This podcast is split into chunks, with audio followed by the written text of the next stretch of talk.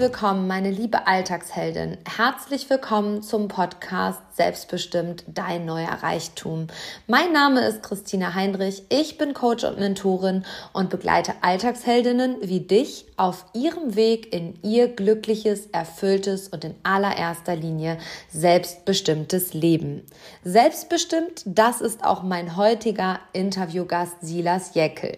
Silas ist 21 Jahre alt und hat 2020 eine bahnbrechende Entscheidung getroffen. Er ist ausgestiegen aus seinem sicheren Angestelltenverhältnis und ist nach Afrika gegangen, und in seinem Buch Afrika Leben, Lachen, Frei sein erzählt er von dieser Erfahrung und wie er wirklich reich wurde und was das Lebensmuseum für ihn bedeutet.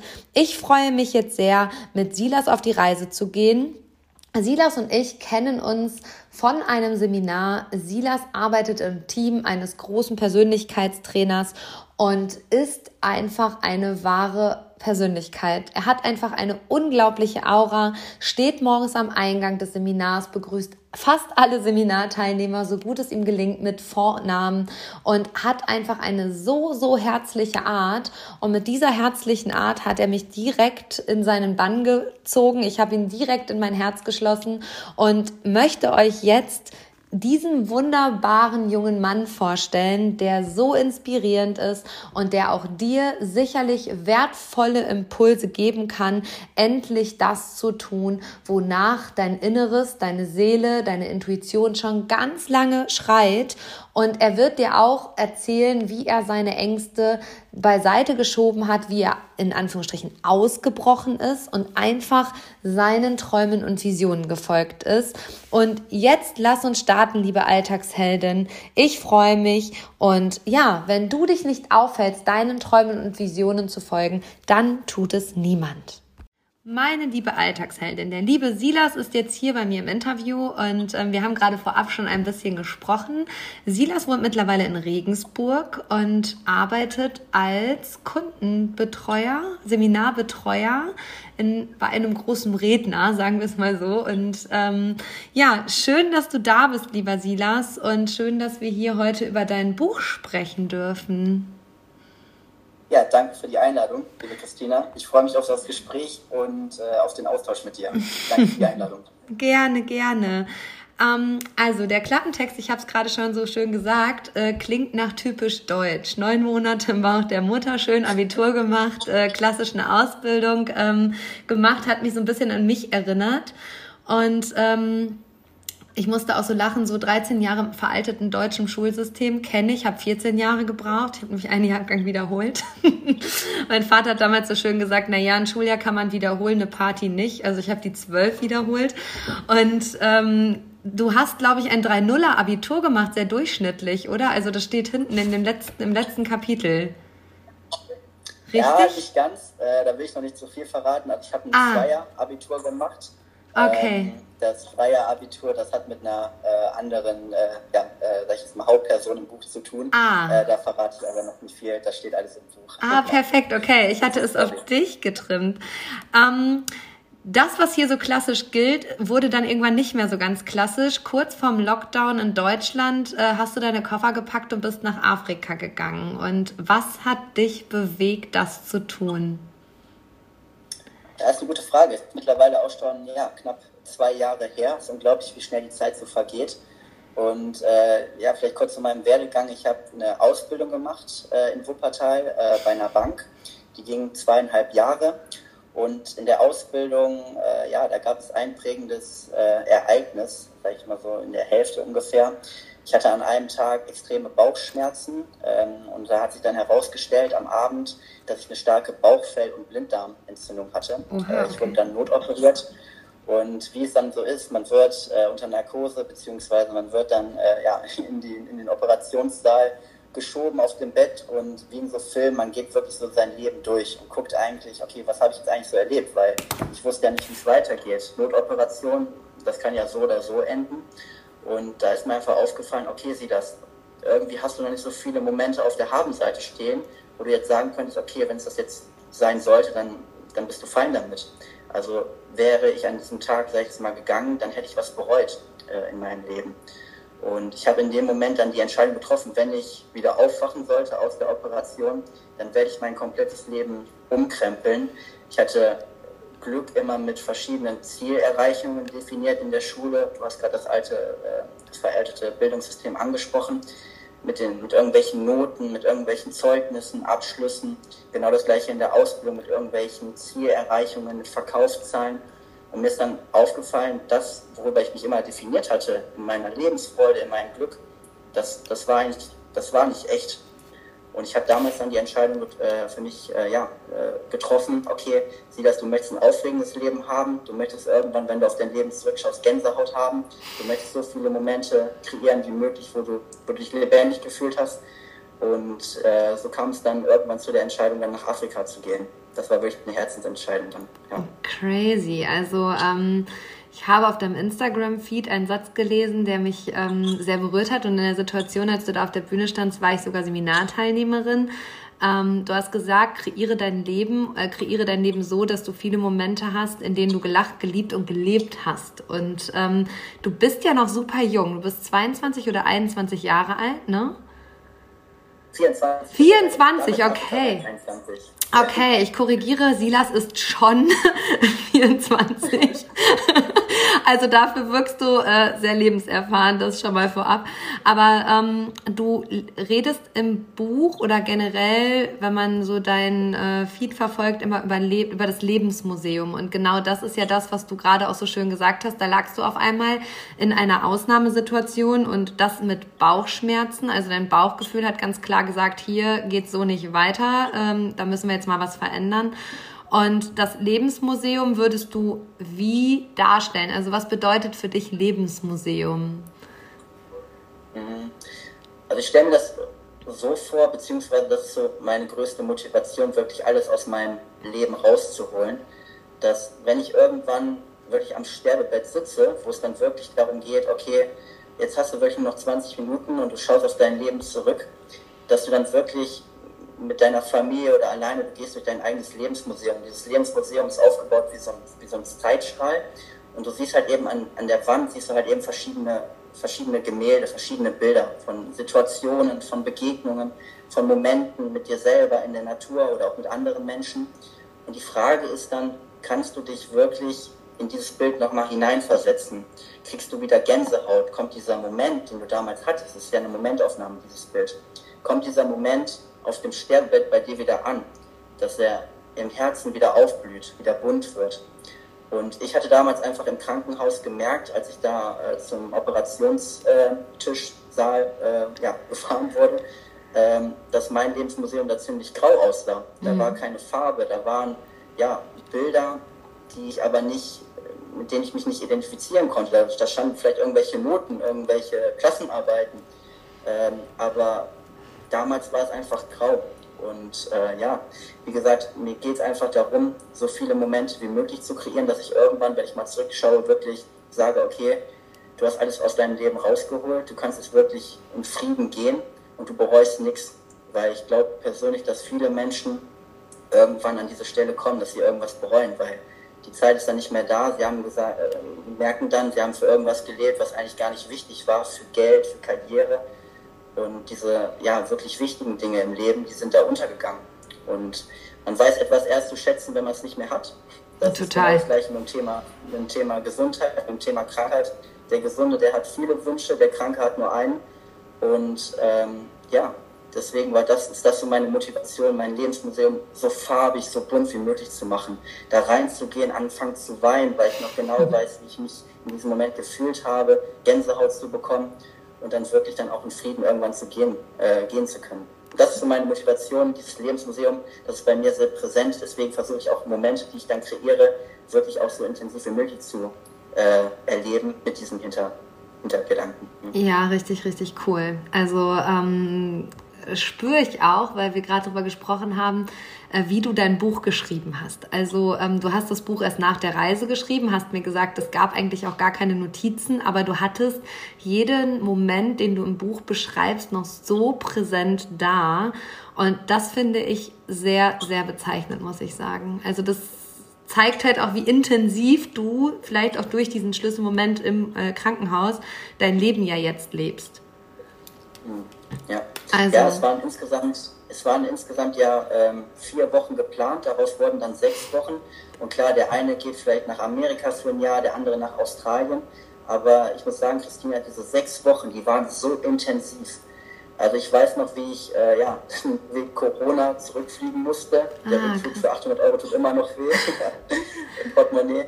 Ähm, aber ich weiß noch, wie ich da aus dem, aus dem Flugzeug rausschaue und dann wirklich nochmal die ganzen Begegnungen, diese ganzen Momente ja, Revue passieren lasse, reflektiere und ich auf einmal vor Dankbarkeit anfange zu, zu weinen, weil ich auf einmal merke, hey Silas, du lebst, du fühlst dich lebendig, das wolltest du doch. Du wolltest doch diese Antworten da finden. Und ähm, ja, diese, diese Zeit in Afrika, die war wirklich so intensiv, so lebendig, die Begegnungen mit den verschiedenen Tieren, mit den Menschen, mit der Natur, das war so einprägsam. Und ja, das hat mein Leben komplett verändert, diese Entscheidung damals. Einfach die Komfortzone zu verlassen, ja, Ja zu sagen zum Leben. Und äh, ich bin immer noch dankbar, ich kann immer noch davon zehren, auch wenn es zwei Jahre her ist. Also diese Momente sind bei mir auf jeden Fall abgespeichert im Herz, im Lebensmuseum. Ja. Total. Also ähm, Du hast äh, geschrieben, du bist nach Afrika gegangen, um deine Ängste zu besiegen. Also was waren das für Ängste, die da mitgeschwungen haben, als du los bist zu deiner Reise? Beziehungsweise auch erstmal die Entscheidung, okay, ich mache das jetzt, das haben wir gerade schon so ein bisschen besprochen, aber wie hat denn das Umfeld reagiert und welche Ängste kamen da hoch? Ich meine, Afrika ist jetzt nicht Amerika, Afrika ist auch nicht Mallorca, Afrika ist Afrika, also es ist jetzt auch schon, sag ich mal, ein Land, was jetzt nicht unbedingt ähm, die Infrastruktur, den gesundheitlichen Standard und so weiter hat wie Deutschland. Wie haben deine Eltern reagiert? Wie haben deine Freunde reagiert? Und welche Ängste haben mitgeschwungen? Also man muss wissen, ich war zu dem Zeitpunkt, wo ich nach Afrika geflogen bin, 21. Ich habe Wurzeln in Österreich und in Holland, deswegen Ach, der Familienurlaub in den Sommerferien entweder mit dem Auto nach Österreich oder nach Holland. Sprich, wenn es um das Thema Ängste geht, ich bin bis 21 nicht einmal geflogen in meinem Leben. Krass. Und äh, ich hatte immer so eine innere Stimme, hey, irgendwann möchtest du mal in den Flieger steigen, aber ich hatte da irgendwie so einen Respekt vor, einfach ja, in diesem Flieger zu sitzen, in der Luft zu sein. Also ich konnte mir das gar nicht vorstellen. Andere werden ja ans Fliegen mit vier, fünf Jahren schon äh, beim ersten Urlaub nach Mallorca ans Fliegen herangeführt. Und das, diese Erfahrung hatte ich einfach nicht. Und ähm, da war so eine, so eine Grundangst, so ein Grundrespekt, äh, einfach die Komfortzone zu verlassen, beziehungsweise ich hatte vielleicht auch Angst im Nachhinein vor meiner, vor meiner eigenen Größe. Mhm. Heißt, ich wusste nicht, was für ein Potenzial in mir steckt. Und äh, ich habe zwar immer viel geredet, auch nach der Operation, hey, du musst mal deine Komfortzone verlassen, diese Deep Talks mit seinen Freunden, aber im Endeffekt habe ich es eigentlich wirklich nie gemacht. Heißt, ähm, ich habe wirklich, es waren leere Worthülsen. Und ich habe gesagt, hey Silas, du kannst doch von etwas nur authentisch sprechen, wenn du es wirklich auch selber erfahren hast. Weil wenn du solche Erfahrungen auf der Habenseite hast, dann, wenn du davon berichtest oder andere Menschen inspirieren möchtest, dann kommt das nochmal viel emotionaler, viel tiefer rüber, als wenn du es nicht gemacht hattest. Und ähm, ja, dann kam es halt eben dazu, dass ich gesagt habe, hey Silas, du würdest es bereuen, wenn du es nicht tust. Geh doch einfach mal den Schritt. Warum nicht nach Afrika? Ich hatte früher eine Serie im Fernsehen gesehen von dieser Farm, wo Volontäre gearbeitet haben. Ach, und wo es dann darum ging, okay, äh, welches Land wird es denn jetzt? Afrika. Ich habe immer gerne Dokumentation geschaut äh, über Löwen, über die Savanne, über die Serengeti. Und äh, ja, dann kam es halt eben dazu, dass ich gesagt habe, okay, go for it. dann kam natürlich erst wieder diese Selbstzweifel, wieso du, du schaffst das nicht. Das habe ich ja im ersten Kapitel ganz gut beschrieben. Äh, diese, dieser innere Monolog, diese inneren Zweifel, die dann hochkamen, diese Glaubenssätze, die tief bei mir verankert waren, dass ich das nicht schaffen kann und schaffen werde. Und meinen Eltern, den hatte ich es erst gar nicht erzählt. Das heißt, es war wirklich ein innerer Prozess, den ich mit mir ausgemacht habe ich habe dann äh, verbindlich gebucht, habe dann die Flüge, äh, die Flüge äh, mir rausgesucht, gebucht. Und erst als alles fertig war, sage ich jetzt mal ungefähr drei, vier Monate vor der Reise, bevor es dann losging, habe ich meine Eltern dann, glaube ich, beim Stück Käsekuchen, beim Kaffee äh, äh, mit der Oma zusammen dann eingeweiht.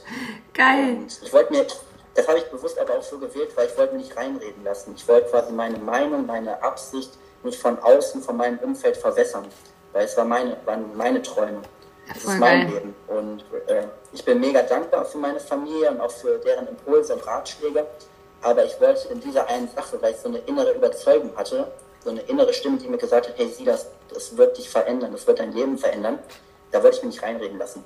deswegen äh, ja, hat es ein bisschen gedauert, bis die mit uns durchgesetzt wurden. Aber total wertvoll, dass du sagst, du wolltest dir deine Träume nicht äh, nehmen lassen, weil ähm, du sagst jetzt, deine Kindheit hat quasi in Holland und in Österreich stattgefunden, fühle ich.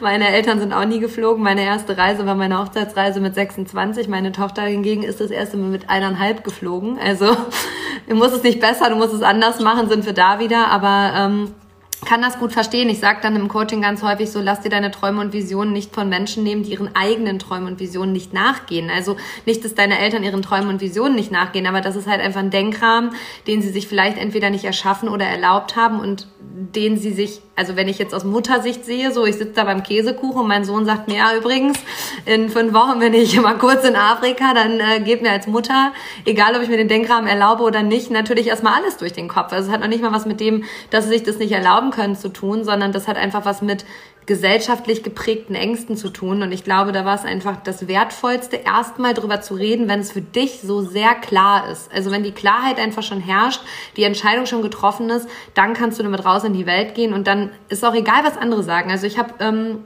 in dein Buch reingelesen und irgendwo steht mein Lieblingswort, das äh, präge ich im Coaching immer, die Dinge nicht zerdenken. Ich glaube, zerdenken steht nicht im Duden, aber ich fand es super sympathisch, dass du das Buch, das Wort zerdenken benutzt in diesem Buch und dachte so, ah, Silas, das steht glaube ich nicht im Duden, aber ich, ich liebe das Wort. Also ähm, die meisten Menschen zerdenken halt das, was sie vorhaben und ja, kommen da nicht in die Umsetzung. Und das ist äh, so schön, dass du da halt einfach für dich, trotz dass du halt in Anführungsstrichen so jung bist, da einfach so reif warst, zu sagen, nee, mal jetzt erstmal mit mir aus und die Verantwortung übernehme ich auch und dann gehe ich in die Umsetzung. Ähm, ich habe da, ja? Ganz, ganz wichtig, auch der, der Punkt mit dem Thema Zerdenken, dann auch der Lektor, der hat auch mit dem Kopf geschüttelt, ich so, nee, das Wort, das muss rein. Das war wirklich dieser Prozess, äh, dieser Prozess mit dem Zerdenken. Äh, nee, aber wie du es gerade schon gesagt hast, wenn man wirklich für sich eine, eine Entscheidung getroffen hat, eine innere Entscheidung, wenn man wirklich auf seine innere Stimme äh, hört, so war es dann auch da, wo es darum ging, das Buch zu schreiben, dann kannst du dir auch von dann kann dir keiner mehr da reinreden. Dann ist die Entscheidung zu 100% safe. Dann kannst du da vielleicht nochmal ein paar Meinungen, Impulse, vielleicht sogar Flugroute mit aufnehmen, aber die Entscheidung, die stand dann für mich fest.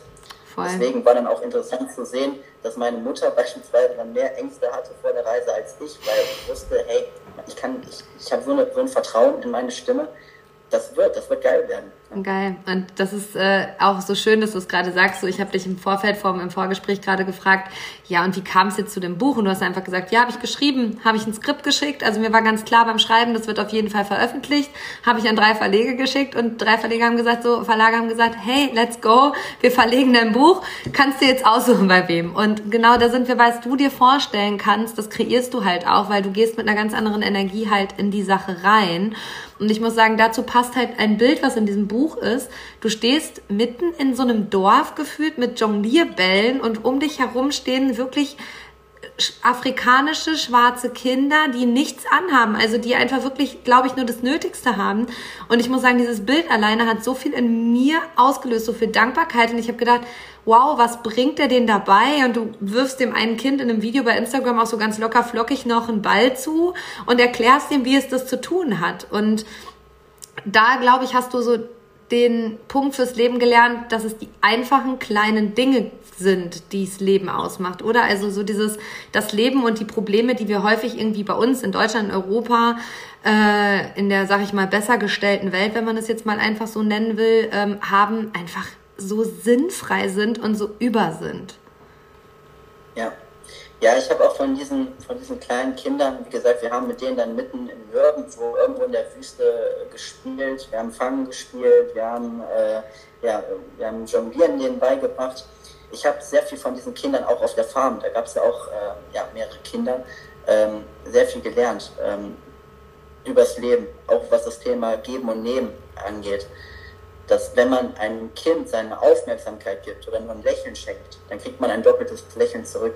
Voll. Und es war einfach so schön zu sehen in diesen Kinderaugen, ja, die haben nicht viel, die haben nicht viele Spielsachen, die haben noch nicht mal äh, Klamotten, aber sie sind trotzdem dankbar und glücklich, wenn sie was zu essen haben, wenn sie einen Schluck Wasser von mir bekommen. Ich hatte so eine 1,5 Liter äh, Flasche dabei, die war für mich, weil wir hatten dann 35 Grad in der Wüste. Und dann kam so ein kleines Kind auf mich zu und äh, deutete so an, dass es Durst hat und ich wollte ihm was geben. Dann mache ich John zu mir, äh, dir schon klar, Silas, wenn du jetzt ein Kind gibst, da kommen andere Kinder noch zu dir. Ich so, nee, nee, nur der eine hat Durst. Dann gebe ich ihm was, auf einmal bin ich umringt von 20 Kindern. Und es war aber einfach so schön, den Kindern was zu geben. Und die haben sich so gefreut über einen Schluck Wasser. Einen Schluck Wasser. Krass. Also ich, ich habe jetzt hier äh, ein Glas nee. Wasser vor mir. Ich kann, kann jeden Tag diesen, diesen Schluck genießen. Und Voll. da war so eine Dankbarkeit drin bei einem Schluck Wasser oder beim, beim Jonglieren. Das war unglaublich, diese, diese Lebensfreude, auch wenn die nicht viel haben. Sie sind trotzdem glücklich für das, was sie haben, dass sie spielen können, dass sie, dass sie draußen sind, heißt diese, dieses Kindsein, das hat man einfach gemerkt und das hat auch was bei mir, mein inneres Kind wieder zum, zum Tanzen gebracht und zum Spielen gebracht. Ja, Deswegen geil. unglaubliche Begegnungen auch mit den kleinen Kindern. Genau das gleiche mit den Tieren. Total. Genau also das gleiche mit dem Thema Geben und Nehmen, mit dem kleinen Affen, wo ich dir vorhin äh, berichtet habe. Ich habe so viel über das Leben gelernt, von, was passieren kann, wenn man einem Menschen seine Aufmerksamkeit schenkt, wenn man einen Menschen sieht in der Tiefe, wenn man wirklich mal diesen Augenkontakt herstellt. Das, das können Augen sein vom Affen oder vom Menschen, das ist egal. Aber man kriegt dann was zurück, man wird selber gesehen und das, das ist unglaublich. Das ist schön, dass du sagst, man wird selber gesehen. Ähm, aber zu dem Affen kommen wir gleich noch das, was dich so ausmacht, das ist mir im Seminar direkt aufgefallen, als wir uns in Saalfelden getroffen haben, du siehst Menschen. Also das ist der Wahnsinn, ich glaube, das ist auch was, was du von dieser Reise mitgenommen hast. Da kommen, keine Ahnung, 300 Menschen ins Kongresszentrum und der Sila steht am Eingang und sagt, hallo Christina, schön, dass du da bist. Und ich denke mir so, hey, sorry, aber woher kennst du jetzt meinen Namen? Wir haben uns einmal gesehen. Also das ist halt nicht mehr selbstverständlich, aber das macht dich halt so aus und das macht dich auch so stark und so präsent. Also du bist für dein junges Alter so unfassbar präsent. Das ist das ist der Wahnsinn. Ich glaube, das ist halt auch einfach das, was du mitgenommen hast, oder? Also auch aus diesen Begegnungen mit den Kindern, mit dem Affen, so dieses gesehen werden und andere sehen. Ja, das ist einfach, also wenn wir eine Sache, was uns jetzt gerade verbindet, Christina, das ist dieser gegenwärtige Moment. Und wenn man so überlegt, du bist jetzt, wir sind zwar jetzt hier über, über Kamera verbunden, aber wir sind trotzdem in der Tiefe trotzdem verbunden. Voll. Und, und wenn ich dir eins mitgeben kann, das größte Geschenk, was ich dir mitgeben kann, ist meine Aufmerksamkeit, meine Präsenz, mein Augenkontakt, mein Lächeln. Und ähm, ich habe ja in Afrika auch äh, die Zeit genutzt auf der Safari, die ich dann noch gemacht habe, spontan, beste Entscheidung meines Lebens, so viel gelernt, vom Nashorn angegriffen worden und, und so weiter und Geil. so fort. Ähm, dann geht es wirklich darum, was ich dir mitgeben kann, ist diese Aufmerksamkeit, diese Wertschätzung. Und auf der Safari habe ich beispielsweise auch ähm, gelernt, oder Pi-Zahlen auswendig gelernt, um mir einfach die Zeit zu vertreiben. Und deswegen habe ich jetzt auch in meiner Arbeit ein großes Geschenk, dass ich mir Namen merken kann. Und letztens war auch ein Teilnehmer, der fragt mich, hey Silas, wieso kannst du so viele Namen merken? Ich möchte das auch können. Ich möchte auch so viele Namen drauf haben. Ich so, ja, das kannst du auch, aber du musst eine Absicht da reinbringen. Und wenn die Absicht ist oder wenn die Absicht ego gesteuert ist, einfach nur viele Namen auswendig zu lernen und zu sagen, hey, ich kann so viele Namen auswendig, dann ist diese Emotionalität vom energetischen Level nicht so, wie wenn du sagst, okay, ich möchte so viele Namen wie möglich auswendig lernen, damit ich dann, wenn dann wirklich ein Name vor mir steht, ich den Namen nennen kann, um dann diesen Menschen ähm, einen Moment zu schenken voller Wertschätzung, voller Achtsamkeit, Voll. voller Aufmerksamkeit. Heißt, wenn du da mit dieser Intention reingehst, mit dieser Absicht, beim Namen merken, dann ist da eine ganz andere Emotionalität drin und es fällt dir auch viel leichter dann irgendwie den Namen von dir zu merken. Total, muss ich sagen. Ähm, ich habe ja früher, also ich habe mein erstes Unternehmen, was ich gegründet habe, war ein Ernährungscoaching und ähm, da war es mir immer total wichtig, nach spätestens einer Woche, also in der zweiten Kursstunde, die Namen von 25 Teilnehmern einfach zu wissen. Also es war mir einfach wichtig, weil ich gesagt habe, das ist für mich eine Form der Wertschätzung, das ist eine Form des Reinfühlens, zu wissen, worum geht's bei den Menschen und so weiter. Also es ist genau diese energetische Wahrnehmung, nicht dieses Ego, ich muss jetzt hier 25 Namen lernen, damit ich ein guter Mensch bin. Aber was mir gerade bewusst wird, ähm, je mehr ich aus diesem sag ich mal, Coaching im Ernährungsbereich rausgewachsen bin und mehr rein in die Persönlichkeitsentwicklung, desto weniger konnte ich mir die Namen auch merken. Also ich konnte mir irgendwann im Kurs nicht mehr die Namen merken und habe damit irgendwie für mich gespürt, nee, das ist nicht mehr deine Energie, Christina, das geht so nicht mehr. Also das war schon so gegen mein Wertesystem, so dieses, kann nicht sein, dass du in der fünften Stunde gar nicht mehr weißt, wie die Leute heißen. Also das ist dann mit deinem Kopf nicht in Ordnung, hat mir dann eingeredet, dass das erstmal was mit mir zu tun hat.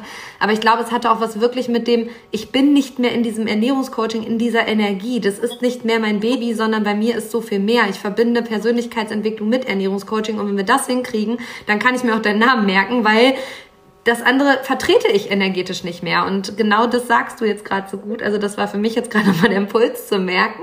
Ah, guck mal, da hätte dein Unterbewusstsein ja schon sagen können, ja, Christina, bist am falschen Ort. Also spannend. Ja. Ähm, der Affe, von dem du gerade gesprochen hast, wer war das? Woher kam er? Hatte er einen Namen? Äh, das war äh, der liebe Enrico. Äh, ist ein echt netter Typ, habe letztens mal mit ihm telefoniert. Nein, der war. ich habe keinen Kontakt mehr mit ihm. Aber ähm, das war ein kleines äh, Vervet, äh, Totenkopf-Äffchen. Ah, okay. Ähm, das war sozusagen, äh, ja, ist ein Mentor von mir geworden, rückblickend betrachtet. Äh, du kannst dir das so vorstellen, äh, wir kommen als Volontäre auf der Farm an. Das war ja eine Farm für verwaiste Wildtiere. Ah, krass. Und auf einmal ist da dieses Babyäffchen. Und das springt dich direkt an, streichelt dein Gesicht. Äh, du hast gerade Cola getrunken, dann greift er mit, äh, dir mit den Händen ins Gesicht, um ein bisschen Cola abzubekommen. Oh. Und von diesem kleinen Babyäffchen habe ich sehr viel gelernt übers Leben, auch wenn er erst drei Monate war, weil man hat richtig gemerkt, auch diese Präsenz und diese Lebensfreude, diese Lebendigkeit. Geil. Ich habe letztens mit einer, äh, mit einer Kollegin, äh, habe ich auch nochmal über, über mein Buch über Afrika gesprochen und sie hatte mir gesagt, ja, was könnte denn dieser Affe für dich bedeutet haben? Weil Affe oder generell Tiere haben ja auch so eine energetische Bedeutung, wenn sie in dein Leben treten. Und dann haben wir einfach mal in ihrem Buch nachgeschaut, was der Affe so bedeutet. Und da geht es wirklich auch darum, ja, diese, diese Lebendigkeit zu spüren, diese, diese Lebensfreude an, an den Tag zu bringen. Cool. Und äh, das auch weiterzugeben. Und ich lese da diese, diese Beschreibung von dem Affen und ich so, ja, klar, da hat sich so viel bei mir verändert. Also ich war vor der Reise eher introvertiert, mhm. äh, trotzdem immer verrückt drauf. Mittlerweile bin ich extro extrovertiert. Und ähm, wie gesagt, bei mir hat sich so viel im Leben getan und ich konnte mit mein Buch schreiben. Ich konnte damit andere Menschen schon inspirieren.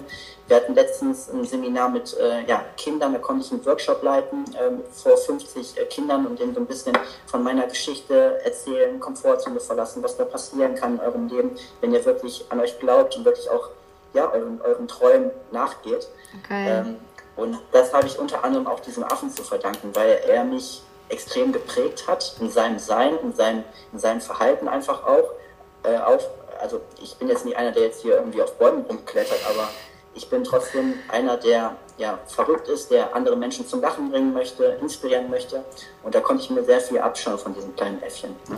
Er hat dann beispielsweise abends äh, hatte dann äh, immer eine Windel bekommen. Äh, ich habe ihn nicht gewindelt, das, oh. da habe ich noch keine Erfahrung drin. Aber äh, das hat dann der, der Daniel immer gemacht. Und ähm, dann hat er dann auch dann manchmal bei uns dann auch in, in, der, in der Holzhütte mitten im Busch übernachtet, hat sich dann immer am Hals und eingekrault und oh, eingemuckelt. Süß. Und äh, ja, morgens hat man dann gemerkt, dass er eine neue Windel braucht. Das war dann nicht so schön, die Begegnung mit ihm, aber extrem viel gelernt von diesem kleinen Äffchen und äh, bin sehr dankbar, dass, ja, dass ich Zeit mit ihm verbringen durfte. Und auch bei ihm war genau das Gleiche. Man schaut ihm in die Augen und streichelt seinen Kopf und dann fasst er mit seinen kleinen Fingern einen an die Nase, zieht er immer dran. Aber das ist genau das Gleiche, was ich meine mit dem Thema Geben und Nehmen. Das ja, Thema voll geil.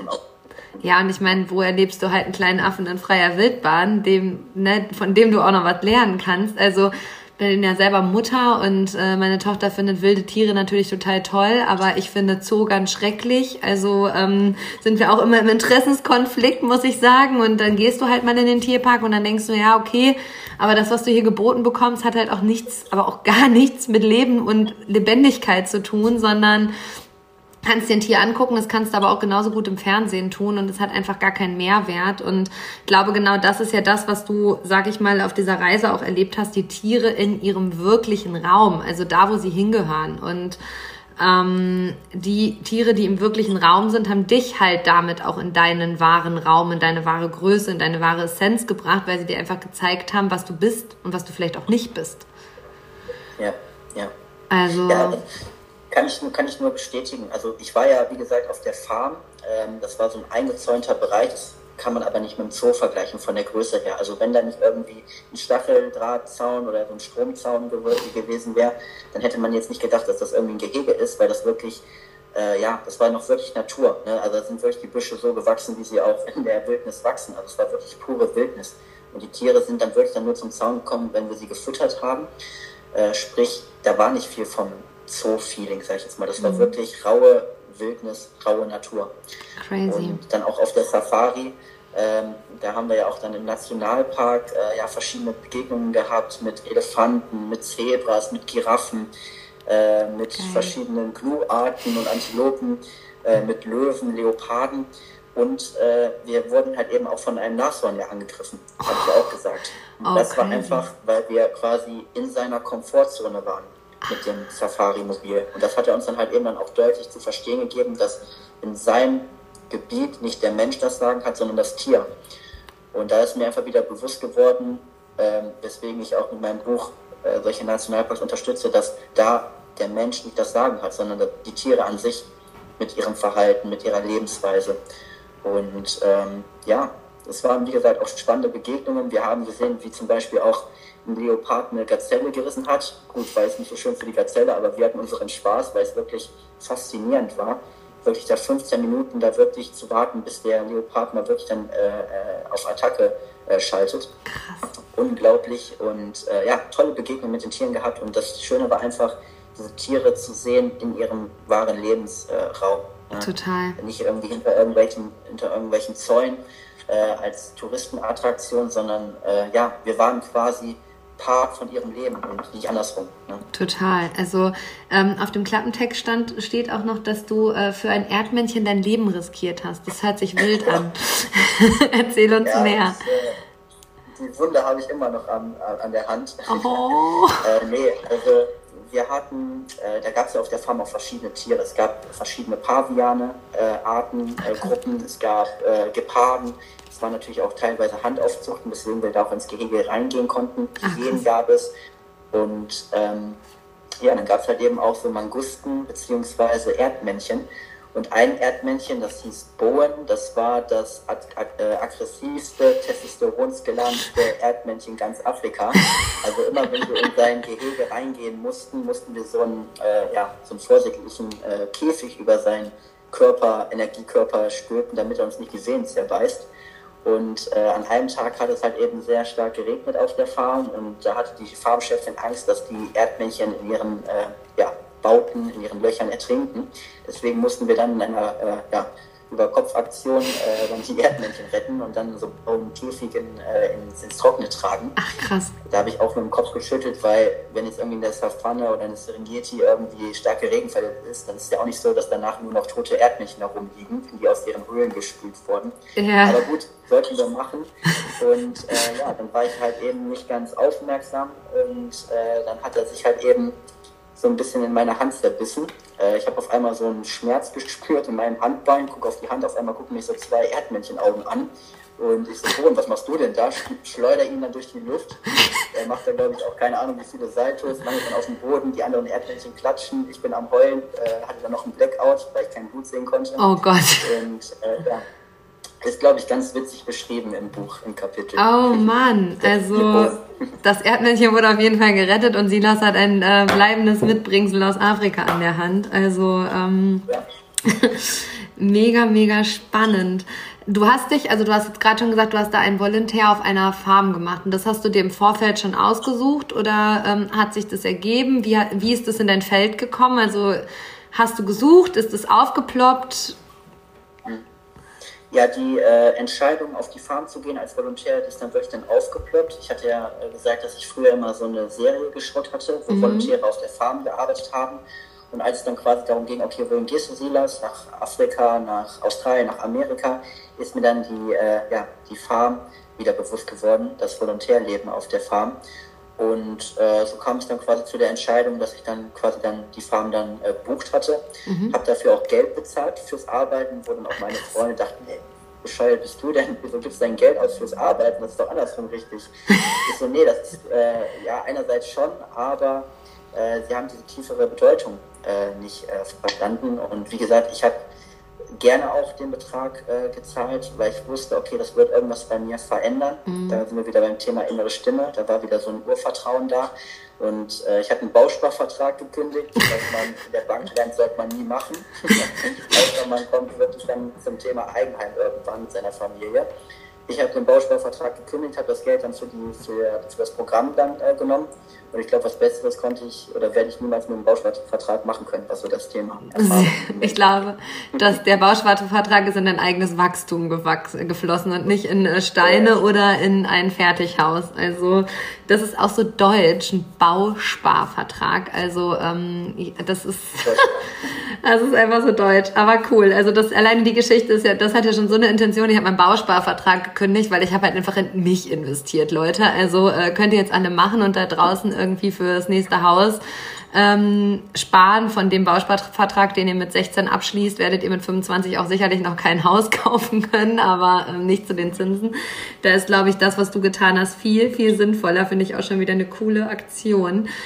Ähm, was hat sich, äh, also du bist dann zurück nach Deutschland geflogen und spannenderweise hast du vorhin gesagt, ähm, dass Corona-bedingt du zurückfliegen musstest, in Anführungsstrichen, weil natürlich irgendwie die Gefahr war, dass du sonst ja auch nicht mehr zurückkommst. Also auch spannend, dass so, ein, so eine Pandemie auf einmal ähm, deinen Ausbruch, dein aus der Komfortzone gehen, ähm, beendet beziehungsweise unterbricht, weil ich glaube, es ist nur eine Unterbrechung. Ich glaube, es ist kein Beenden und auf der anderen Seite, wie hast du, das ist jetzt für mich, glaube ich, der wichtigste Punkt, wie hast du denn mitten in der Savanne, also auf so einer Farm, Corona überhaupt wahrgenommen? Also nimmt, hat Afrika das wahrgenommen, was das für eine Bedrohung ist? Weil ich kann mich noch erinnern, dass ich morgens irgendwann ins Büro gekommen bin und zu meiner Kollegin gesagt habe, ähm, Saskia, du ganz ehrlich, die Menschen kaufen Klopapier und drehen völlig durch, haben wir irgendwas verpasst? Und sie so, nee, nee, ist halb so wild.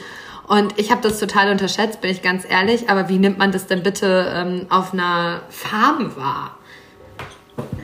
Also wir haben dann, also wie gesagt, ich war ja im Februar, bin ich losgeflogen, war dann erstmal vier Wochen ähm, ja, auf der Farm, ähm, habe dann mit den wilden Tieren gearbeitet und habe dann halt eben spontan äh, noch eine äh, zehntägige, zehntägige Safari durch Namibia gebucht. Mhm. War auch im Endeffekt wichtig, weil wenn ich jetzt diese Safari nicht gemacht hätte, dann wäre es halt eben so gewesen von den Erfahrungen her, okay, ich war jetzt in Afrika, aber es wäre jetzt nicht so gewesen, ich war in Afrika. Mhm. Und ähm, auf der Safari war es dann halt eben dann so, dass sich dann die Anrufe der äh, Eltern gehäuft haben, hey, da ist irgendwas mit dem Virus und wir hatten ja eigentlich nie Empfang, nie Netz, äh, sprich kein Internet.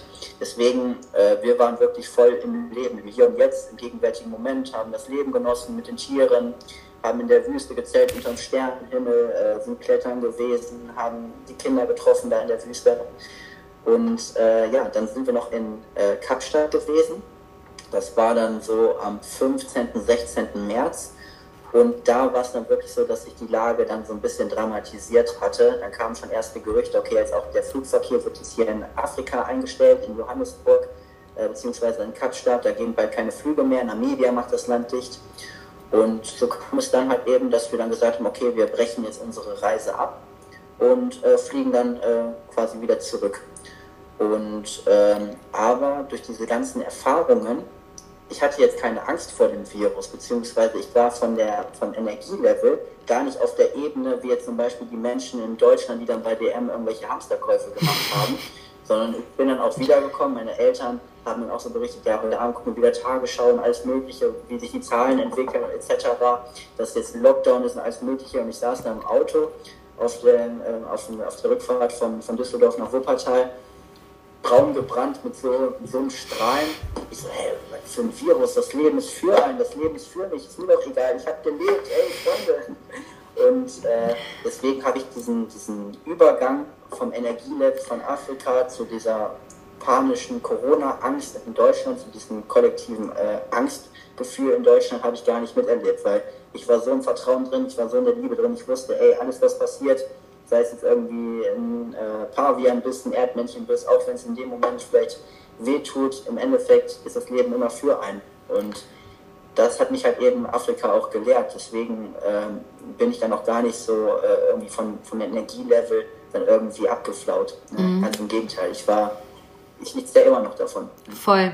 Und das finde ich ganz spannend, also was du gerade sagst. Ähm, also ich glaube, das, was du da gemacht hast, ist einfach gelebte Persönlichkeitsentwicklung. Also das kannst du halt auch in keinem Seminarraum dieser Welt erleben oder in keinem Coaching dieser Welt erleben, was du da erlebt hast. Und ähm, erinnere mich, ähnlich wie du, äh, war ich tatsächlich in New York im Februar 2020 und sag bis heute, also ich glaube, ich war die Einzige hier in meinem engen Umfeld, die in Amerika war 2020, weil danach funktionierte nichts mehr und du warst der Einzige, der in Afrika war. Also ähm, haben wir dann nochmal die große weite Welt entdeckt und ich war da auch sehr, sehr im Vertrauen und stand an diesem Tag des Lockdowns, als der verkündet worden ist in den Medien, in einem Kindercoaching, tatsächlich in einer Grundschule.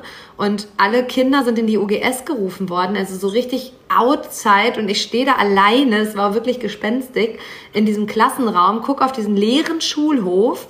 Und es war so ein grauer Tag und ich denke mir, okay, jetzt verändert sich die Welt. Also das war meine innere Stimme, die in dem Moment so laut war, die gesagt hat, Christina, jetzt verändert sich die Welt, aber du brauchst keine Angst haben. Und ich glaube, das hast du vielleicht auch schon gespürt, es verändert sich jetzt hier was, aber ich bin im Vertrauen, also ich bin bei mir, ich bin mit mir verbunden und das nimmt dir ja auch keiner mehr. Und du bist dann nach Hause gekommen und hast dann wieder angefangen zu arbeiten, weil du hast gesagt, du hast unbezahlten Urlaub genommen oder bist dann in den alten Job zurückgekehrt.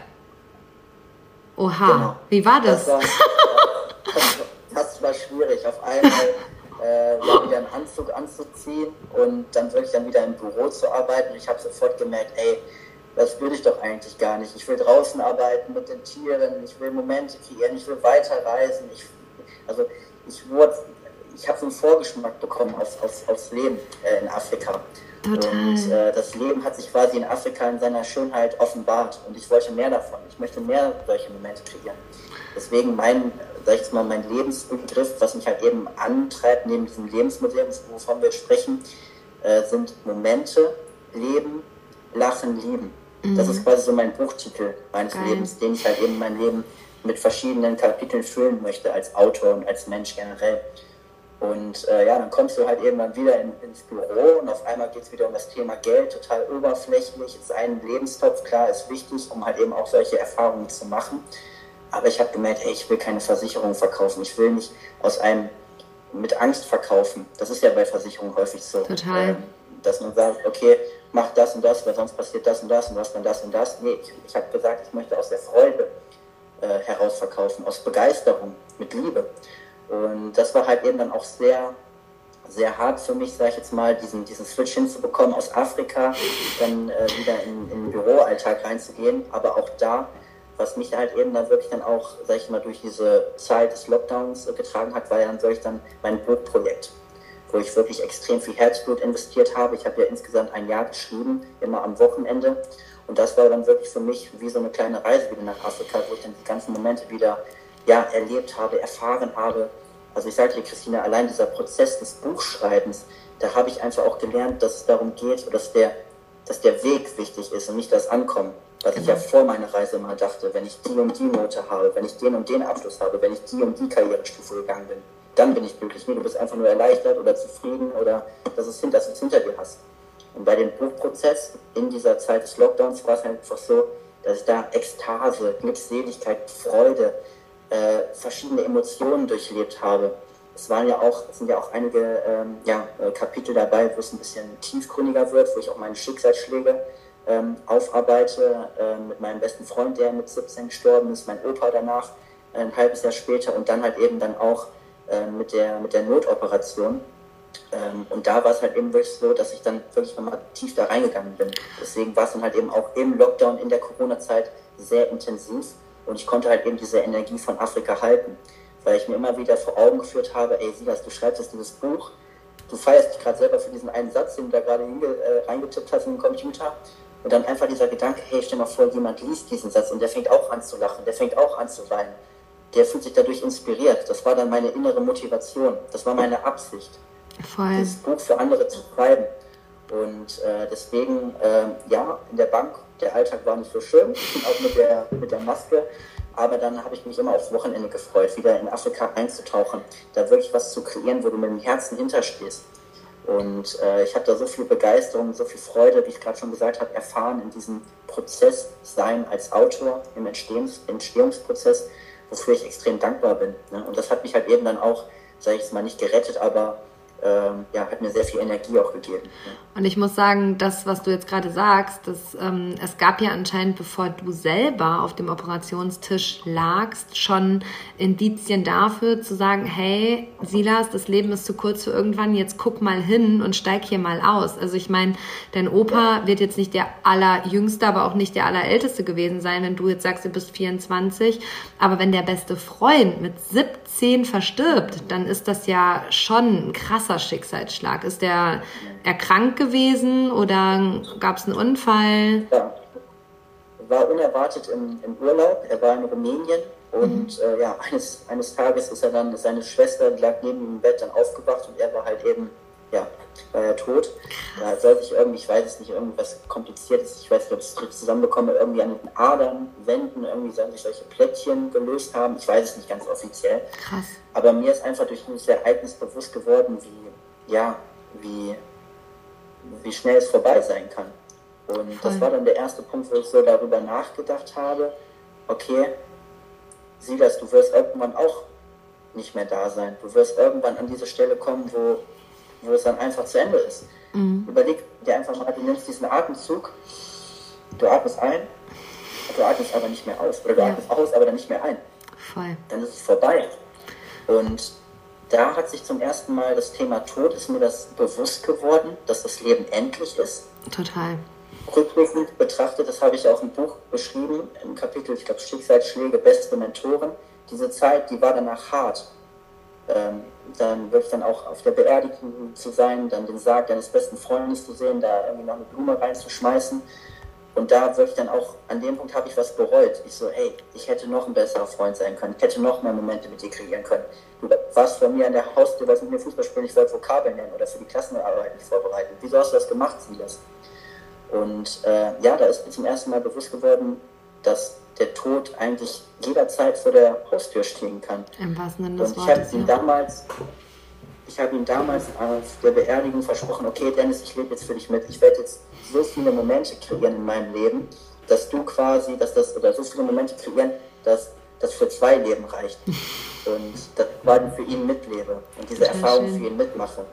Total und, schön. Äh, deswegen, war er, deswegen war er auch in Afrika, äh, deswegen war er auch wie mit meinem Opa, er war bei mir im Herzen. Mhm. Und ähm, er hat mir wirklich gezeigt, wie wertvoll mein Leben ist. Und äh, deswegen, auch als ich wiedergekommen bin, um jetzt mal diesen Loop nochmal aufzumachen zu Corona, äh, wenn du halt eben so verschiedene Erfahrungen gemacht hast, so verschiedene Schicksalsschläge und du das einfach nochmal mit ein bisschen Abstand Revue passieren lässt. Also das Leben, das kann ja nur rückblickend verstanden werden, muss aber nach vorne gelebt werden. Aber wenn du dieses, diese verschiedenen Ereignisse hast und du auf einmal so ein Puzzle sich für dich selber ergibt, wenn du diese Polarität dir nochmal vor Augen führst, die wir im Leben einfach haben, es kann Krankheit nur mit Gesundheit geben oder Gesundheit nur mit Krankheit. Total. Es kann das Leben nur geben durch den Tod. Weil was wäre, wenn das Leben endlich wäre? Wir würden das Leben, jetzt sind wir wieder beim Thema Wertschätzung, beim Thema Aufmerksamkeit, Achtsamkeit gar nicht zu schätzen wissen. Deswegen kann der Tod für uns eine riesengroße Motivation sein, alles rauszuholen, präsent zu sein, in diesem Gespräch, bei dem Abendessen, bei dem Urlaub, wenn ihr Mensch ärger dich nicht spielt mit deiner Tochter, da alles rauszuholen, weil du mhm. weißt nie, wie lang, wie lang die Lebensuhr noch läuft. Also ich muss, ähm, das kann ich voll nachfühlen. Also machst mich auch gerade ganz emotional damit. Ähm, meine Mutter ist tatsächlich im Dezember mit 59 gestorben und ich war bis zum letzten Atemzug dabei. Also im Krankenhaus auf der Intensivstation. Die war immer schon krank, also es war jetzt nichts Überraschendes. Aber ähm, dieser Moment des letzten Atemzugs, den habe ich so gespürt. Also ich stand mit meinem, ich stand vor diesem Bildschirm, mein Vater stand mit dem Rücken dazu und ich habe gesagt, jetzt, genau jetzt. Und dann war die Nulllinie da. Und es war so gewaltig ausbrechend emotional für mich. Also so hat mich auf ein anderes Level gehoben. Also es war schlimm, keine Frage, aber dieses, diese energetische Wahrnehmung des Todes war für mich so, so überwältigend. Das hat mir den Boden weggerissen. Und seitdem bin ich auch eine andere Frau. Also seitdem lebe ich präsenter. Ich gehe mit einer ganz anderen Aura durch den Alltag. Ich setze meine Dinge viel schneller um und ich sage mir immer so, ey, ganz ehrlich, das, was du vorhin am Anfang der Folge schon gesagt hast, worauf denn warten? Also mein Vater hat dann irgendwann zu mir gesagt, ja, wäre ich mal letztes Jahr mit der Mama noch in den Urlaub gefahren. Und da denke ich mir so, ey, wenn es mein letzten Cent ist, den ich zum Reisen ausgebe, dann ist das so. Also der Bausparvertrag kann warten, ne? Also den braucht kein Mensch. Und ich glaube, das Leben hat dir das einfach heftig und hart mit 17 schon gezeigt. Also ich war da 33 und ähm, das, was du jetzt gerade so schön sagst, ja, ich lebe jetzt einfach mein Leben doppelt so intensiv, ist so ja. groß. Also das ist so groß und so inspirierend, einfach zu sagen, ja, ich lebe mein Leben jetzt doppelt. Und ich habe ab dem Zeitpunkt einfach verstanden, ich halte mich jetzt hier nicht mehr zurück. Ich ist mir egal, wen ich blende mit meiner Arbeit. Es ist egal, was die Menschen dazu sagen. Ich mache das jetzt einfach und ich gehe da jetzt raus und ich zeige mich jetzt. Und das im letzten halben Jahr noch mal mehr als vorher eh schon. Aber das verändert dich. Und auch wenn es, also wenn es jetzt kein Familienmitglied war, der beste Freund, du bist nach dem Tod deines besten Freundes sicherlich nicht mehr der alte Silas gewesen. Und das verändert dich. Und auch diese Reise, du bist vor der Reise ein anderer Silas gewesen wie nach der Reise. Und auch einfach zu verstehen, was sind denn meine alten Persönlichkeitsanteile, die ich echt loslassen darf? Und was sind, was ist der neue Silas? Also ich glaube, das Buch hier ist der neue Silas. Also ähm, wenn er nicht jetzt schon wieder neuer ist als noch, als das Buch erschienen ist und äh, uns einfach, wie du sagst, diese Polarität und diesen dynamischen Prozess einfach zu erlauben. Also ich finde, das Leben auch dynamisch zu leben und nicht dieses, das haben wir immer schon so gemacht, das machen wir jetzt immer noch so. Und ich glaube, das ist auch der Punkt bei dir, aus diesem klassischen Bankalltag auszusteigen. Also ich war gestern noch bei meiner Sparkasse, ich weiß nicht, bei welcher Bank du gelernt hast, aber habe dann äh, Geld abholen müssen, weil sie es nicht in der Lage waren, das von rechts nach links zu buchen. Dann sagt mein Freund zu mir, warum hast du so viel Bargeld? Dann habe ich gesagt, naja, weil ich jetzt auf ein anderes Konto einzahlen muss, damit man es umbuchen kann. Und dann sagt er so zu mir, ah ja, haben die immer schon so gemacht, ne? Ich so, ja, ja, haben die immer schon so gemacht. Und ich glaube, da passt jemand wie du einfach gar nicht rein in so ein System. Also da bist du auch einfach, das ist verschenktes Potenzial. Und ähm, sicherlich, wenn du jetzt mal drüber nachdenkst, ähm, wirst du dich auch sicherlich ganz oft falsch gefühlt haben, wahrscheinlich in diesem Job, in diesem System. So dieses, kann, irgendwas ist mit mir doch nicht richtig. Das kann doch nicht richtig sein, oder? Also so dieses sich selbst in Frage stellen. Ist dir das passiert in deinem äh, Leben bis Afrika? Ja, ich habe es auch gemerkt in der Ausbildung. Ähm, mein Opa, der hat einen Herzfehler gehabt und mhm. ich hatte ein extrem intensives Verhältnis zu meinem Opa. Das habe ich auch im Buch nochmal beschrieben. Also von meinem Opa habe ich extrem viel gelernt über das, über, das, über das Leben, wie man mit anderen Menschen umgeht, Thema Wertschätzung. Ihm war es immer wichtig, dass wenn er einen Raum verlässt, dass der andere Mensch anfängt zu strahlen oder ein Lächeln auf hat. Und ähm, er hatte, wie gesagt, Probleme mit dem Herzen, ist dann auch aufgrund eines Herzinfarktes äh, gestorben. Ah, krass. Ich kann mich noch genau an die letzte, an die letzte Umarmung, an diesen Abend erinnern, wo das alles passiert ist. Das ist bei mir immer noch, äh, immer noch im Kopf. Und in der Ausbildung ähm, habe ich gemerkt, dass ich auf einmal manchmal Probleme hatte mit meinem Herzen. Dass ich manchmal das Gefühl hatte, okay, das zieht sich irgendwas zusammen. Sprich, wenn ich jetzt einatmen würde und ausatmen und wieder einatmen, dass ich dann irgendwie einen Herzinfarkt bekomme. Und das war phasenweise, vielleicht einmal in der Woche, einmal, einmal im Monat, immer mal wieder, auch manchmal am Schalter, dann wollte ich gerade Geld äh, vorziehen, auf einmal fasse ich mir in die Brust, weil da irgendwas war, irgendwie so ein Gefühl. Und ich so, ja, das ist doch irgendwie so ein Zeichen. Auch da wieder ins Vertrauen reingegangen, okay, Leben wird schon recht haben.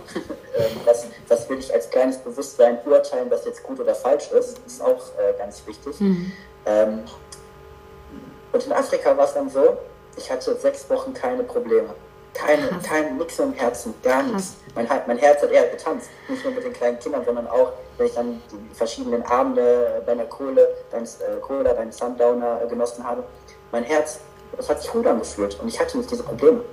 Und äh, wie gesagt, diese Zeichen, dass ich einfach nicht in dieses klassische konservative äh, Muster reinpasse. Das ist mir in der Ausbildung bewusst geworden, das ist mir in Afrika bewusst geworden und das ist mir danach noch bewusst geworden. Ich habe dann noch anderthalb Jahre in der Bank gearbeitet, ähm, war dann manchmal vielleicht auch im Widerstand, aber ich habe gesagt, okay, Leben, du, ich weiß, du hast noch irgendwas mit mir vor. Ähm, ich gehe voll ins Vertrauen und Opportunities will present themselves. Voll. Und so war es dann halt eben auch, dass ich dann mir die Frage gestellt habe, okay, jetzt lauf doch mal mit dem Kopf nicht immer nach unten, sondern richte dich doch mal auf, dann kannst du nämlich auch die Möglichkeiten sehen, sonst äh, ja, verpasst du die vielleicht noch. Weil das Leben mhm. ist ja eine Aneinanderreihung von verpassten und nicht gelebten Momenten. Und genauso ist es halt eben mit Möglichkeiten. Ne? Die beste Möglichkeit oder die, der beste Umgang, um mit einer Versuchung umzugehen, äh, ist ihr nachzugehen. Ja, voll. Und äh, wenn man sich wenn man sich halt eben dem Leben öffnet und sagt, okay Leben, ich, ich nimm, nimm mich, äh, nimm mich, ich öffne mich, dann werden automatisch Menschen, Personen und Ereignisse in dein Leben kommen, die dich dann halt eben wachsen lassen, die dich weiterentwickeln und die dir dann auch eine Möglichkeit geben, dann vielleicht irgendeinen anderen Weg einzuschlagen. Und so war es ja dann auch mit, äh, mit, der, mit dem Stellenprofil dann ähm, ja, als Seminarberater dann quasi. Und dann habe ich dann wieder auf die innere Stimme gehört, ey, wie das, das kann was für dich sein, das sind Themen, die dich privat interessieren, Persönlichkeitsentwicklung, Bewusstseinsentfaltung, go for it. Und dann wieder erst alles gemacht und dann erstmal alles finalisiert, Probegespräch, ähm, Bewerbungsgespräch und dann erst meinen Eltern erzählt weil ich wollte mir da nicht reinreden lassen. das ist ein geiler Tipp. Also das ist also das so bin ich auch tatsächlich. Ich merke das dann immer, für mich sind die Dinge dann voll klar. Und leider gehe ich dann immer davon aus, dass mein Umfeld das auch schon total verstanden hat, aber ich habe es gar nicht kommuniziert. Und dann sagen immer alle so, hä, sorry, aber wann ist denn das passiert? Auch sogar im Team. Auf einmal benennt die den, um, äh, den Podcast um. Der heißt nicht mehr Mutausbruch, weil das die alte Christina, die bricht nicht mehr aus, sondern die ist selbstbestimmt. Und dann sagt meine Kollegin Diana letztens so, hä, aber ganz kurz, der Podcast heißt jetzt anders. Und ich dachte so, ja, ja, Klar, für mich voll easy. Und sie so, du hast das nicht kommuniziert. Und ich dachte so, ja, stimmt, habe ich nicht kommuniziert, aber für mich war es halt klar. Also du schaffst halt immer noch den Switch deinem Umfeld dann noch immer mitzuteilen, was sich verändert. Ich schaffe das schon gar nicht mehr. Also ich bin dann schon so in meinem Vertrauen, dass ich mir denke, ja, habe ich nicht kommuniziert, ist aber für mich entschieden. Also ist aber ganz häufig total gut. Ähm, ich habe tatsächlich so ein cooles neues äh, Fragespiel. Ich weiß nicht, ob du das kennst. Darf ich dich was fragen? Hat eine äh, Coaching-Teilnehmerin mir geschenkt und hat gesagt, hey, das ist so voll das gute Ding, um immer in Gespräche einzutauchen, direkt so eine andere Tiefe einzunehmen. Und ich habe einfach mal blind paar Karten gezogen und würde dir jetzt einfach mal drei Fragen aus dem Nicht stellen.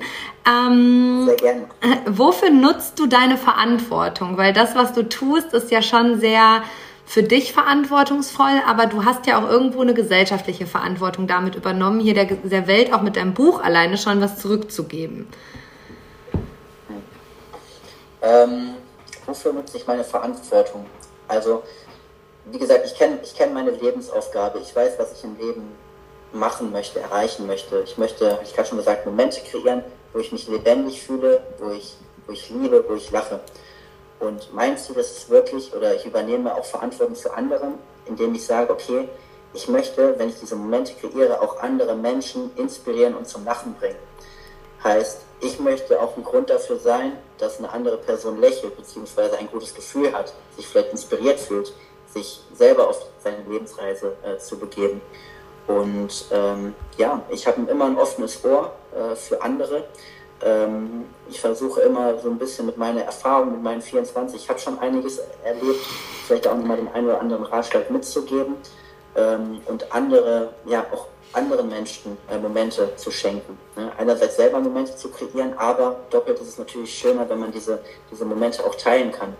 Und äh, weil ich mir halt eben mein, mein Ziel, mein Buchtitel, mein äh, Lebensbuchtitel bewusst bin, ist es momentan so in den letzten Wochen, Monaten, dass ich unheimlich viele Momente kreiere. Also ich werde immer reicher und reicher emotional. Und das Schöne ist, ich bin in diesen Momenten, wenn ich sie kreiere, bin ich meistens nicht mehr alleine, manchmal auch schon, weil ich mit meinem Kajak unterwegs bin beispielsweise. Cool. Aber ich kann mit diesen Momenten, wenn ich sie kreiere, auch Momente an andere Menschen verschenken und dazu beitragen, beziehungsweise ein bisschen Verantwortung dafür übernehmen, dass ihr Lebensmuseum auch ein bisschen bunter wird. Cool. Und äh, ja, da bin ich viel dankbar für. Und wie gesagt, die zweite Komponente mit meinem Buch. Äh, ich hatte ja gesagt, dass ich mit jedem Buch, äh, mit jedem Buch spende ich auf einen Euro. Sprich, ich bin so dankbar dem, ja, dem Kontinent Afrika, Namibia für die Erfahrungen, die ich da gemacht habe in diesen sechs Wochen, in diesen intensiven Momenten. Ich habe diese Lebendigkeit, diese Lebensfreude in mir gefunden. Ich habe gelernt, worum es im Leben wirklich geht. Und auch da übernehme ich Verantwortung, dass ich dann quasi was zurückgebe dass ich den Nationalparks äh, was zurückgebe, dass ich die unterstütze, die Tiere, die Menschen unterstütze und so übernehme ich Verantwortung. Und ja, es ist einfach schöner zu geben. Das merke ich jetzt an Weihnachten. Früher als kleines Kind habe ich mich selber sehr gefreut über Geschenke. Jetzt freue ich, wenn mein kleiner Bruder mein Geschenk für ihn auspackt. Deswegen, indem ich gebe, übernehme ich Verantwortung. Du hast auch noch Geschwister? Ja, zwei Stück. Jünger als du? Beide jünger. Meine Schwester Paula ist äh, 22 und mein Bruder 12. Ah, krass, okay. Aber dann haben die ja einen guten Bruder als Vorbild. Also, auch ein gutes Buch zum Lesen. Ja, total. Und ich muss halt einfach sagen, ähm, ja, du hast gerade gesagt, mit meinen erst 24, also gefühlt äh, bist du auch schon 64, äh, weil manche haben mit 64 nicht die Lebenserfahrung und die Weisheit hat, die du hast. Also das ist jetzt mal ein Kompliment. Du bist, glaube ich, eine ziemlich alte Seele, wenn man das so sagen darf, in einem sehr jungen Körper. Und ähm, ich glaube, das darf dir immer mehr bewusst sein und ähm, das darfst du auch immer mehr in die Welt tragen, weil ich kann mir vorstellen, also da müssen wir gar nicht drüber sprechen, aber ich kann mir vorstellen, dass es für dich in manchen Umgängen mit klassischen 24-Jährigen auch manchmal wirklich schwierig ist. also ähm, du musst dir dein Umfeld, glaube ich, schon wirklich sehr weise aussuchen, weil wenn du in einem klassischen Umfeld eines 24-Jährigen bist, dann hast du das Gefühl, du bist äh, der Exot. Also so kann ich es mir wirklich nur vorstellen. Aber ich glaube, dass du so bewusst bist, dass du dir das Umfeld sehr, sehr gut kreiert hast. Also ähm, crazy. Das, das, Spannende, das Spannende ist ja, ähm, dass man, wenn man so bewusst ist, also du redest ja auch häufig von dieser Persönlichkeitsentwicklung. Ja. Ich finde das Wort Bewusstseinsentfaltung noch tiefer. Das ist auch echt fett, ja. Im Wort, weil im Wort Persönlichkeit, da steckt das, Wort, das, das Wort Persona drin, das heißt lateinisch Maske, Rolle. Mm. Und wir alle spielen in unserem Alltag verschiedene Masken oder tragen verschiedene Masken, spielen verschiedene Rollen, aber in der Tiefe sind wir Bewusstsein. Heißt, warum sage ich das? Wenn ich jetzt zum Beispiel mit meinen Freunden unterwegs bin, freue mich jetzt schon wieder mega auf meinen Urlaub, da Momente zu kreieren, zu lachen, Quatsch zu machen. Aber ich nehme natürlich auch manchmal verschiedene Rollen wahr. Und ich kann mich zum Beispiel auch selber, äh, ja, wenn ich mir eine Rolle selber bewusst bin, dann weiß ich ja, dass ich diese Rolle nicht bin. Heißt, ich identifiziere mich nicht mit dieser mhm. Rolle. Beispielsweise mit meinem Körper, mit meinem Ego, keine Ahnung, mit meinem Beruf ähm, heißt, ich bin nicht diese Rolle. Ich, ich, ich habe diese Rolle, aber ich bin sie nicht. Das ist ein großer, großer Unterschied. großer Unterschied. Aber manchmal gehe ich natürlich auch gerne bewusst in diese Rolle rein. Zum Beispiel, wenn ich irgendwie mit meinem Fahrrad unterwegs bin, vor mir ist einer, dann nehme ich mein Ego wahr, komm, den holst du dir jetzt. Und dann gehe ich in diesem Moment aber auch richtig, richtig drin auf. Genau das Gleiche, wenn ich zum Beispiel irgendwie im Fitnessstudio bin, da laufen ja nur so Egomanen rum, manchmal. Und, äh, aber wenn, wenn du dann zum Beispiel selber äh, gerade eine Übung machst, irgendwie auf Pump bist nach äh, einer Bizepsübung, keine Ahnung, du guckst in den Spiegel, dann nehme ich dann trotzdem dann aber auch schon mal die, diese, diese Rolle wahr und dann bin ich für einen kurzen Moment diese Rolle, aber ich kann mich halt eben auch wieder, ich schaffe diesen Spagat, diese Rolle wieder rauszugehen. Spannend. Und äh, dass diese Desinfizierung quasi. Crazy. Ja, es heißt jetzt nur noch Bewusstseinsentwicklung bei Christina Heinrich und nicht mehr Persönlichkeitsentwicklung. Punkt. Also ich muss das gleich direkt ändern. Es hat, äh, war jetzt äh, wirklich überzeugend, Silas. Ähm, hast du mir einen guten Impuls gegeben, bin ich ganz bei dir. Also stellt, äh, löst keine Krise aus, aber löst eine Veränderung aus. Ähm, eine Frage habe ich noch und die passt super gut zu Afrika und diesen ganzen Tiergeschichten. Als welches Tier möchtest du wiedergeboren werden? Ähm, als Asche. Geil. Oder als Löwe. Ah, okay. Und, ähm, es, es, es, gibt so eine, es gibt so eine schöne Story, ähm, die habe ich beim, beim Jugendcamp oder bei dem, bei dem Camp für die Kinder erzählt. Ähm, da habe ich so eine Meditation eingeleitet und das beschreibt eigentlich ganz gut ähm, unsere Gesellschaft beziehungsweise unsere ja, verschiedenen Menschen. Und be a lion, not a gnu. Und das ist auch so eine Motivation in meinem Leben. Be a lion, not a gnu. Und wo ist der Unterschied? Ein Gnu, das ist immer in der Gruppe. Ein Gnu, das hat keine eigenen Interessen. Das hat vielleicht Träume, Visionen, aber es geht dem nicht nach. Weil da andere Gnus sind, die sagen, hey komm, wir wollen fressen, wir wollen laufen, wir wollen, äh, keine Ahnung, die Serengeti äh, ja, äh, einmal durchqueren. Mach nicht dein eigenes Ding. Und ein Löwe, der, der geht auch manchmal seinen eigenen Weg. Der, der lässt sich nicht von anderen Meinungen, von irgendwelchen Glaubenssätzen aus der Bevölkerung, von irgendwelchen Konditionierungen aufhalten. Der macht, der macht wirklich sein Ding. Und es gibt so eine schöne Beschreibung, dass, dass da so ein kleines Löwenkind unterwegs ist.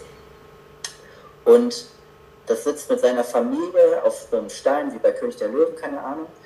Und er sieht diesen Horizont und er fragt sich immer, okay, was ist hinter diesem Horizont? Was ist da? Was ist, wenn das Gras da noch grüner ist, wenn die Blumen da noch farbiger sind, wenn, es da noch viel schöner ist? Und er erzählt seinen Freunden, seinen Eltern, die sagen, nee, komm, wir bleiben jetzt hier in unserer Komfortzone, wir haben doch hier ein wunderschönes Zuhause, komm, gib den Traum auf, das, ist, das wird eh nicht so schön da sein. Ne?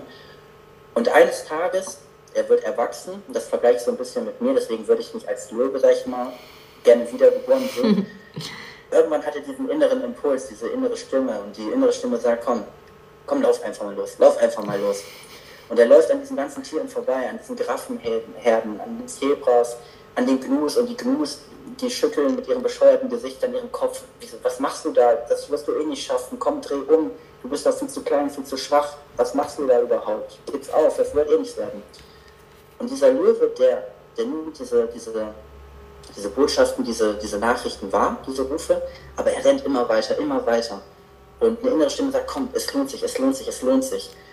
Und er merkt aber irgendwann, auf einmal kommt so ein Unwetter, ein Gewitter, es kommt Gegenwind, der Regen peitscht ihn in seine Mähne und er überlegt wirklich aufzugeben, sich seinen Zweifeln zu ergeben. Und er hört diese Stimmen der Gnus, wie die anfangen zu lachen, ha, wir haben es dir doch gesagt, guck dir den Schwächling an, du wirst nie was werden. Und er läuft immer weiter und weiter und weiter und es wird immer anstrengender, seine Beine lassen nach. Und in dem Moment, wo er auf oder überlegt aufzugeben und umzudrehen, in seiner Komfortzone zu bleiben, auf einmal reißt der Himmel auf und die Sonne kommt wieder zum Vorschein. Und er ist auf einmal hinter dem Horizont und er sieht, dass alles viel farbiger ist, viel bunter. Und er sieht, wie er sich aufrichtet, weil er gewachsen ist durch diesen Weg. Weil er sich nicht aufhalten lassen hat von den anderen.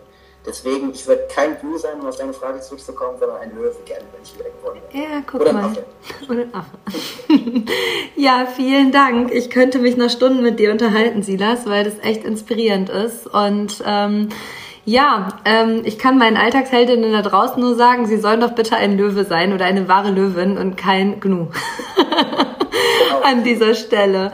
Vielen Dank für deine Zeit und ähm, ja, mach weiter so. Also ich bin fasziniert von einem 24-Jährigen, der einfach so groß ist, als wäre er ja 85. Also das ist echt der wahre Wahnsinn. Danke, Christina. Wir bleiben in Kontakt und verbunden. Auf jeden und, Fall. Ja. Und danke dir für das schöne. Gerne. Und liebe Alltagsheldinnen da draußen, wenn ihr Silas Buch kaufen möchtet, dann verlinke ich euch sein, äh, den Link zu seinem Buch auf jeden Fall in den Show Notes. Und ja, ich kann nur noch mal zum Schluss des, der Podcast-Folge sagen, sei eine Löwin und kein Gnu. Und damit wirst du auf jeden Fall deine Träume und Visionen verwirklichen. Wenn dir diese Podcast-Folge gefallen hat, meine liebe Alltagsheldin, dann bewerte sie gerne auf den dir bekannten Podcast-Plattformen Spotify oder Apple. Ich freue mich über dein Feedback und lass Konfetti für dich regnen. Bis ganz bald, deine Christina.